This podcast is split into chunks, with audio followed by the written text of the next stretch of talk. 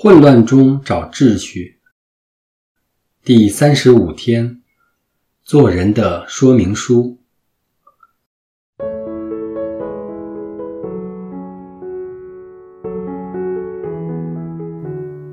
在第三十四日的反思中，我们提及我们的天主是一个无底线的施予者，这是我们天赋的特质。是他甘心情愿去无限量供应我们所需要的一切。事实上，他也希望我们能参与这个施予的工程。但是，我们并不是天主，不可能无底线地做出施予。我们只是人，不是神。就算我们希望为其他人、为家庭、为社会献出最好的一份。我们也不可能无界限的付出。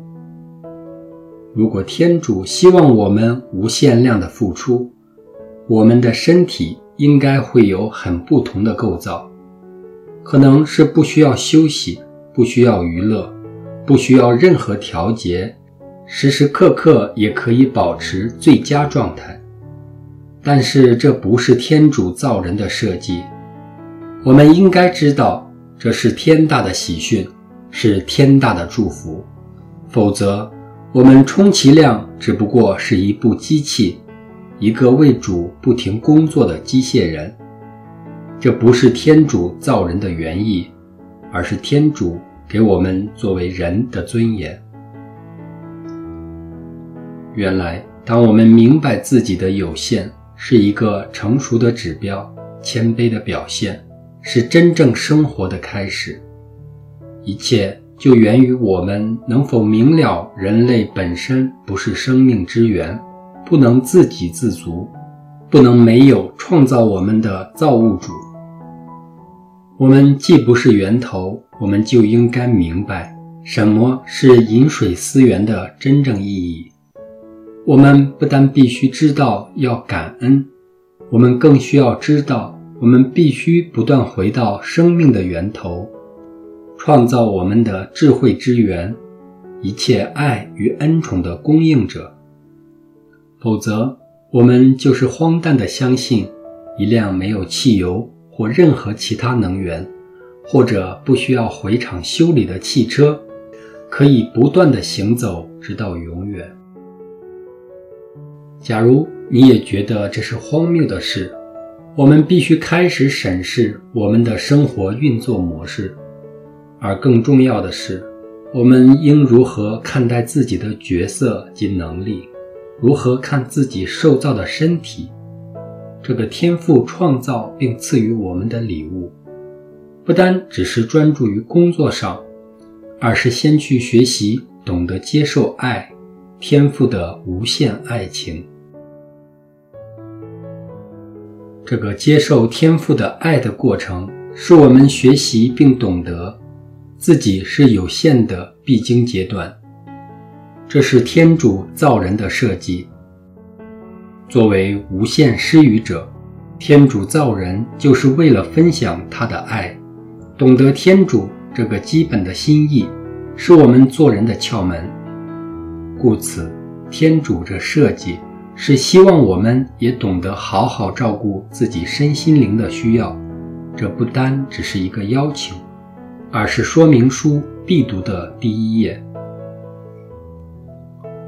假如我们不知道天主造人的目的，以及我们该如何运作才可以达到这目的，那我们还未掌握做人的道理，还未成熟。一个没有充电的移动电源是不可能供电的，没有不断存款的户口是不可能无休止的提款的，没有太阳的月亮也不能反射光线。一个不懂得不停回到天父那里去接受恩典、能力与爱的人，绝对不能跑得很远。重申。天父希望我们懂得以他设计我们的方法去好好照顾自己，懂得回到正确的源头去汲水、去充电、去调节，能够懂得与主怀中休息。因为生命中没有别处可以供应我们所需要的一切，这是事实，也是真理。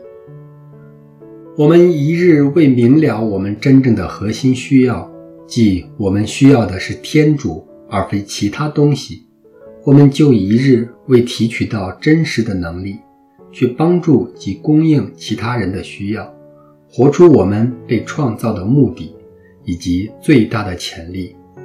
我们都只是生存者，未开始正式的生活，在主内休息。是人的基本需要，是人的尊严，是真正活着的艺术，美丽生命的节奏，是接受及施予的平衡，是走向有秩序生命的起步点，是天主的真正安慰。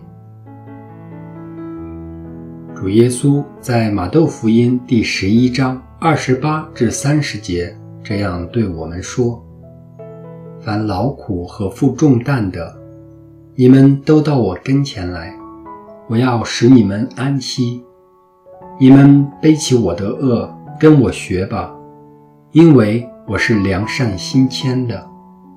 这样，你们必要找到你们灵魂的安息，因为我的恶是柔和的，我的担子是轻松的。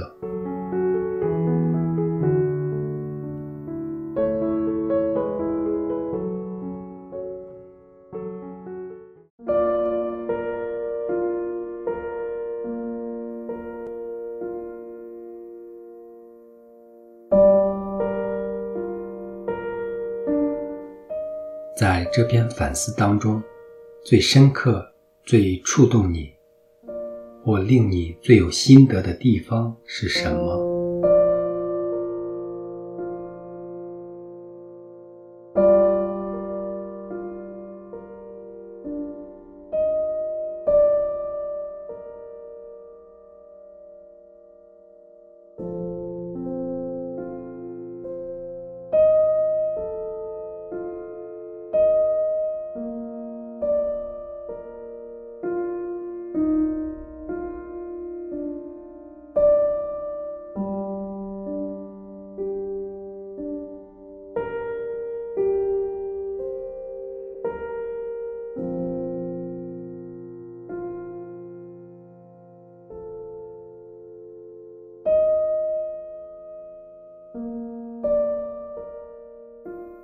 请你邀请圣神进入你的内心，向你说明他背后想带给你的启示及讯息。